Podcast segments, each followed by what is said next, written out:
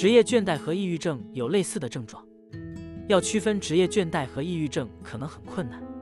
了解这些症状很重要，因为工作倦怠可能导致抑郁症，而抑郁症是一种需要治疗的长期医疗状况。而今天我想和大家聊聊如何区分它们，以确定行动计划。什么是职业倦怠呢？职业倦怠是一种精神疲惫的形式。它源于不堪重负的感受，职业倦怠已经变得越来越普遍，特别是双薪家庭以及健康护理专业从业者。判断你是否有职业倦怠而不是抑郁症的一个简单方法是，尝试消除你的压力来源。如果这能让你感觉更好，那么你出现职业倦怠而不是抑郁症的机会就更大一些。比如说，如果你在工作时感到有压力，但在周末却很放松，你可能正在经历职业倦怠。职业倦怠在打工人中还是挺普遍的。根据美国心理健康调查，百分之七十五的打工人有过职业倦怠的经历。不管怎么说，职业倦怠并不总是与你的工作或职业责任有关。导致职业倦怠的一些因素包括缺乏控制感、对工作的期望不明确、处于一个有毒的工作环境。过度消耗你的精力，以及精力持续的压力。亮光闪烁职业倦怠的症状包括疲惫不堪、积极性降低、个性的丧失、变得愤世嫉俗。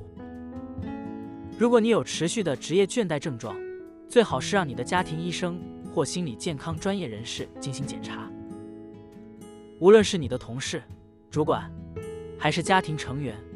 和他们沟通，你的感受也很重要。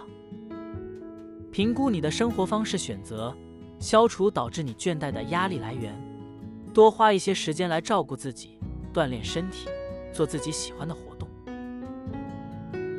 什么是抑郁症呢？抑郁症是一种严重的医学疾病，它导致你对曾经喜欢的活动失去兴趣，并可能导致各种身体和情绪问题。它影响着百分之六点七的成年人，而百分之十六点六的人将在他们生命中的某个时刻也会经历它。虽然它可以在任何时候发生，但它通常在十几岁到二十几岁之间出现。抑郁症的症状包括食欲不振、睡眠困难、身体上的疲劳、感觉自己没有价值、自杀的想法。根据美国精神病学协会的说法，要符合抑郁症的条件，症状必须至少持续两周。在治疗之前，健康专业人员必须对你进行评估，以确定症状，并确定今后的最佳治疗方案。专业层面上，目前有三种类型的治疗方法：药物治疗、心理咨询和用于更严重病例的电休克疗法 （ECT）。众所周知。定期锻炼也能帮助人们感觉更好，获得足够的睡眠时间和遵循健康的饮食也很重要。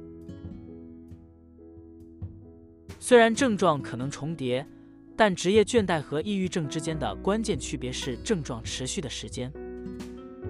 职业倦怠的症状通常是暂时的，在你解决了这些问题之后就会消失。如果不解决，这些也会影响你的身体健康，导致心脏病、肥胖。高胆固醇，甚至二型糖尿病。另一方面，抑郁症症状会妨碍你的日常生活，而且是比较长期的。抑郁症是一种可诊断的心理健康状况，可以引起其他症状，如感到空虚、自卑以及食欲的变化。然而，重要的是要注意，职业倦怠可能导致抑郁症，这就是为什么如果你有持续的症状，你应该寻求专业帮助。